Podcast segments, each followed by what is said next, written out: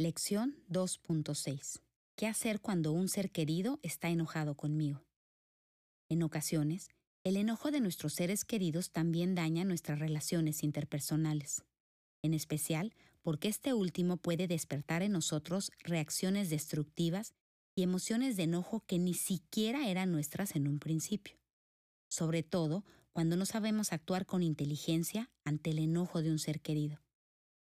¿Alguna vez has estado tranquilo en tu casa, disfrutando del momento y de pronto llega un familiar molesto que en cuestión de minutos termina contagiándote su estado de ánimo? Recuerda, las emociones son muy contagiosas. Por eso es importante contar con un conjunto de estrategias para manejar sanamente la situación cuando un ser querido esté enojado con nosotros. A continuación se describen. 1. Antes del siguiente enojo con tu ser querido, llega un acuerdo con él a través del cual decidan detener la comunicación cuando uno de los dos esté enojado y retomarla una vez recuperada la calma. Segundo paso. Identifica cuando la persona está enojada. Si tus familiares o amigos manejan el estilo explosivo, este paso es sencillo.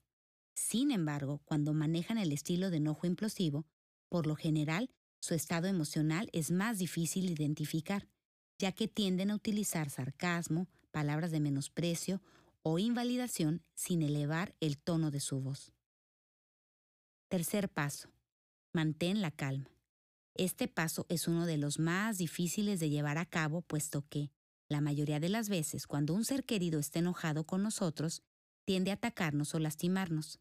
Sin embargo, si recordamos que al agredirnos la persona está actuando con las zonas más primitivas de su cerebro y lo que nos dice está basado en un pensamiento dicótomo que a menudo refleja una realidad distorsionada, podremos aprender a no tomarnos personal sus palabras y conservar nuestra serenidad.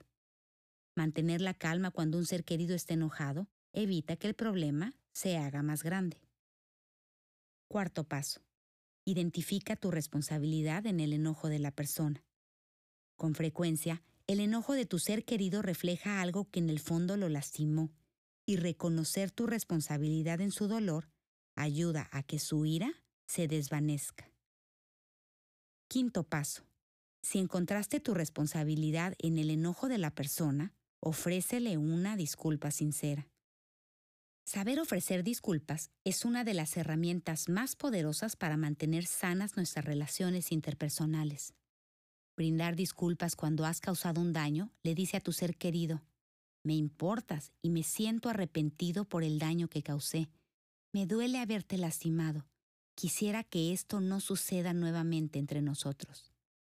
Las disculpas más completas son aquellas que expresan arrepentimiento y reconocimiento del error cometido y las que buscan reparar el daño ocasionado. Sexto paso. Si la persona no pudo recibir la disculpa por la magnitud de su enojo, aléjate lo más pronto posible. En ocasiones, cuando intentamos disculparnos con un individuo enojado, la disculpa no funciona debido a que la parte más primitiva de su cerebro ya se apoderó totalmente de su capacidad para razonar, y por lo tanto, sus entradas de información están totalmente bloqueadas. Así que, por más sinceras que sean nuestras disculpas, el cerebro de la persona enojada no las puede procesar. Por eso es recomendable decirle a nuestro ser querido que recuerde el trato inicial.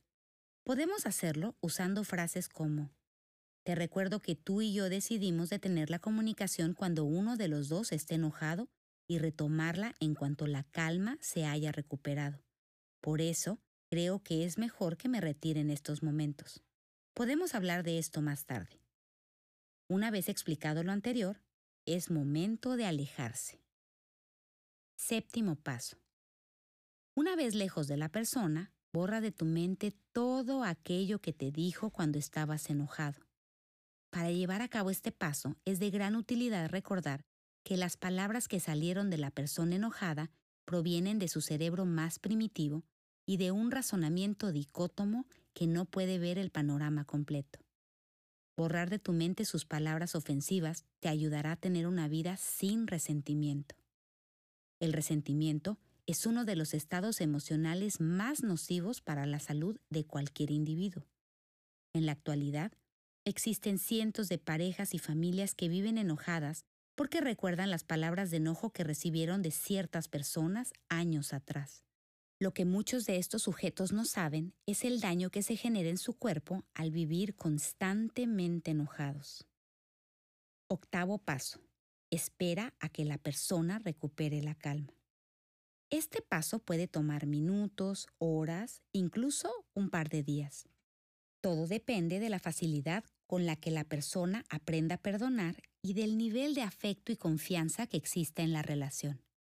A mayor capacidad para perdonar, mayor capacidad para apagar los sistemas neurológicos que activan la emoción del enojo.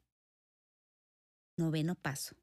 Una vez recuperada la calma, ofrece nuevamente una disculpa sincera. Recuerda que la primera vez que ofreciste la disculpa, la persona no tenía la capacidad para recibir información.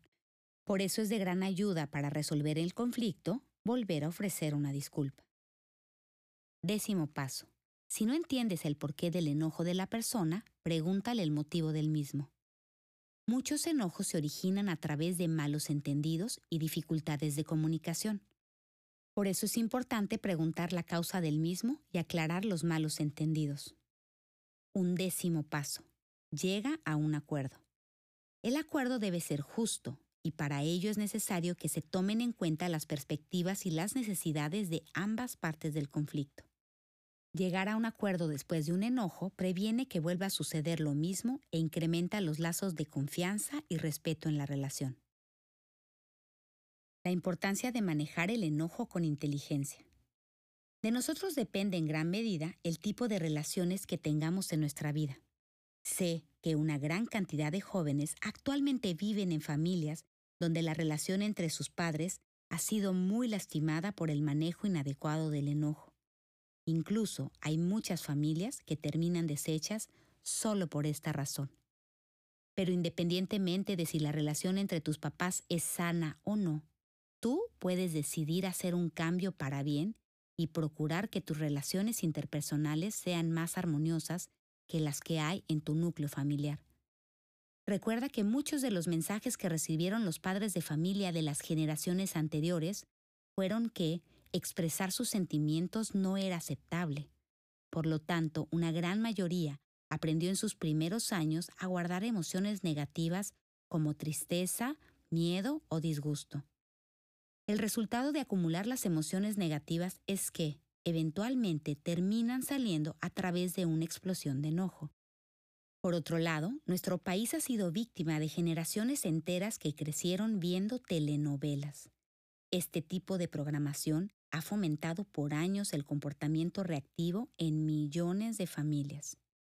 El comportamiento reactivo es el de las personas que reaccionan únicamente con el impulso de sus emociones sin consultar con el área de la corteza prefrontal, su inteligencia y capacidad para razonar.